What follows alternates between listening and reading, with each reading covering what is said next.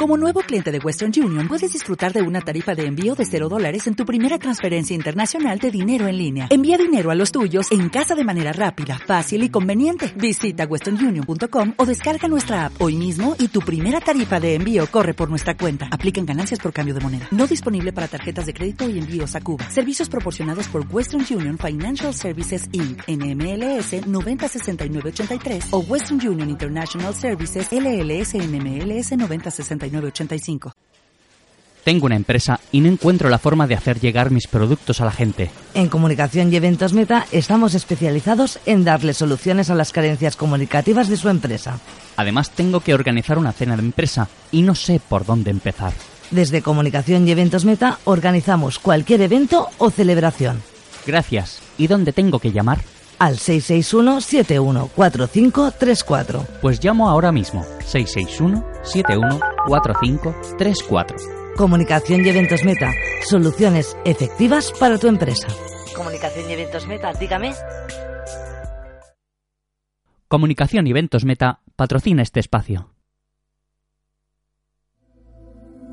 ¿Se puede afirmar que el cinturón de asteroides se formó de los escombros de un gran astro, como aseguran algunos? ¿O simplemente estos asteroides están ahí desde siempre? Gran enigma que la ciencia ha sabido dar una respuesta clara. Bienvenidos a Ciencias para Todo. Comenzamos.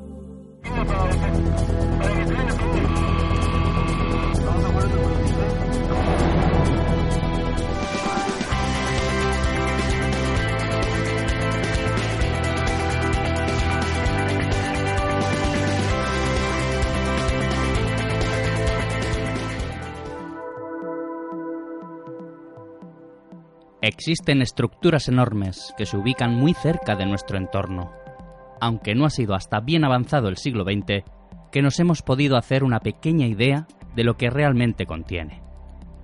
Un misterio que podríamos decir que hoy ya está clarificado. A principios del siglo XIX se realizó el descubrimiento del que fue el quinto planeta del Sistema Solar por Giuseppe Piazzi, que lo bautizó como Ceres aunque ya al poco tiempo comenzaron a descubrirse otros cuerpos que también pensaron que eran planetas y que también se ubicaban entre Marte y Júpiter, cosa que los dejó desconcertados. Hasta que William Herschel dio con el concepto adecuado, asteroides, que se reforzó cuando los descubrimientos de cuerpos en esta zona se fueron confirmando puede ser que nosotros veamos a estos descubrimientos con simpatía, como algo natural ante el avance de una investigación astronómica, aprovechándonos de nuestra visión privilegiada de más de 200 años de adelanto. Esto mismo podría pensarlo la humanidad del futuro, ante los enigmas que la astronomía de hoy se plantea, y quizás nos vean como simpáticos ignorantes ante su realidad quién sabe. El cinturón de asteroides.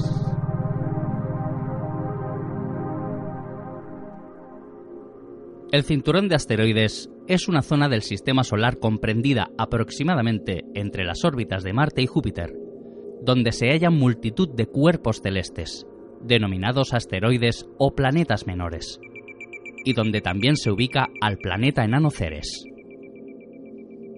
para distinguirlo de otras grandes agrupaciones de cuerpos del Sistema Solar, como por ejemplo el cinturón de Kuiper, también se le denomina como cinturón principal. Todos los cuerpos que forman este cinturón orbitan en el mismo sentido que los planetas, con periodos orbitales que van desde los 3 años y medio hasta los 6 años, y con una excentricidad media aproximada de 0,15%, extendiéndose por toda la órbita. Más de la mitad de la masa total de este cinturón está contenida en los cinco objetos de mayor masa, Ceres, Palas, Vesta, Higia y Juno, y el resto se reparte entre los 600.000 objetos que se estima contiene este cinturón, cosa que da a entender de que la mayoría de estos cuerpos tienen dimensiones de grandes piedras o incluso menores. Aunque os puntualizo que se tiene constancia de al menos mil asteroides cuyo radio es mayor de 15 kilómetros, y se estima que el cinturón podría albergar cerca de medio millón de asteroides con radios mayores a 1,6 kilómetros. Para que nos hagamos una idea global de la masa total de todos estos objetos, se calcula que su masa podría ser equivalente a un 4% de la masa de la Luna, o un 0,06% de la masa terrestre, por lo que se determina que los objetos más grandes del cinturón son mucho menores y menos masivos que la Luna siendo el planeta nano Ceres el cuerpo que más masa contiene con diferencia, siendo un tercio de la masa total del cinturón de esteroides. Ante estos datos, la hipótesis de que la formación del cinturón de asteroides viniera de la anterior desintegración de un planeta mucho mayor queda descartada. Esta estimación de 600.000 cuerpos contenidos en este cinturón nos puede llevar a pensar de que franquear este cinturón podría ser una odisea para las misiones que hayan ido o que irán hacia el sistema solar exterior, cosa que no es así. Al contrario de lo que solemos pensar, la zona donde se ubica el cinturón de asteroides está en su mayor parte vacío.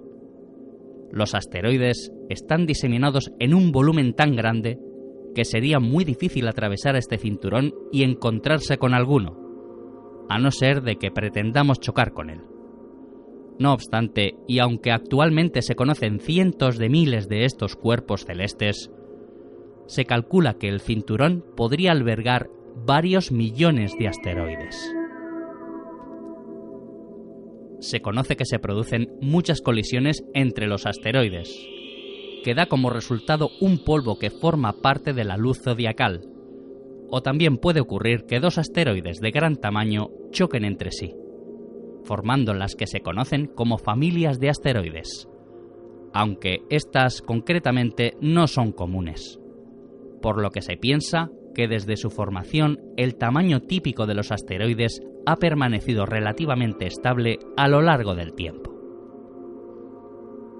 Los asteroides pueden clasificarse según su espectro y composición, en tres tipos principales y de los que hablaremos brevemente.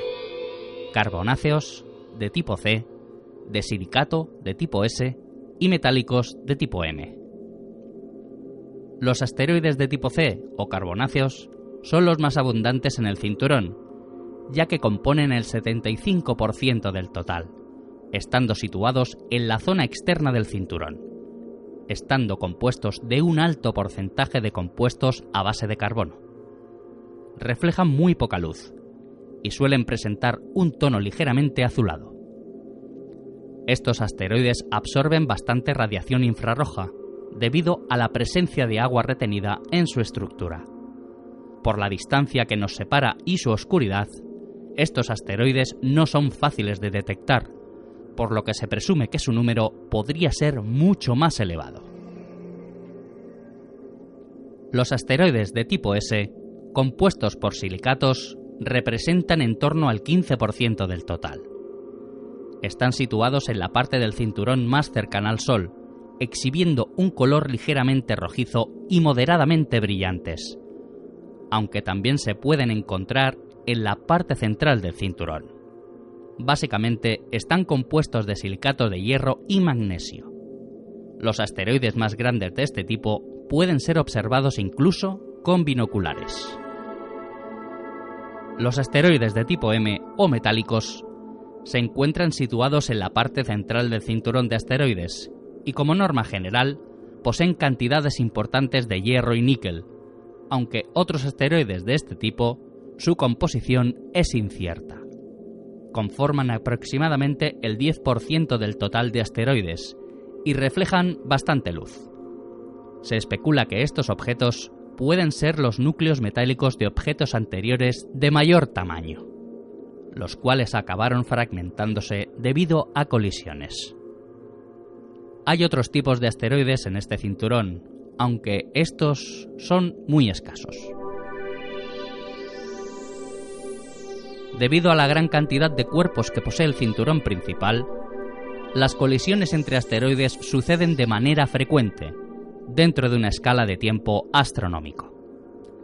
Se estima que cada 10 millones de años se produce una colisión entre asteroides cuyos radios exceden de los 10 kilómetros. En ocasiones, las colisiones provocan la fragmentación del asteroide en objetos más pequeños, o la unión de estos, si la velocidad es suficientemente baja.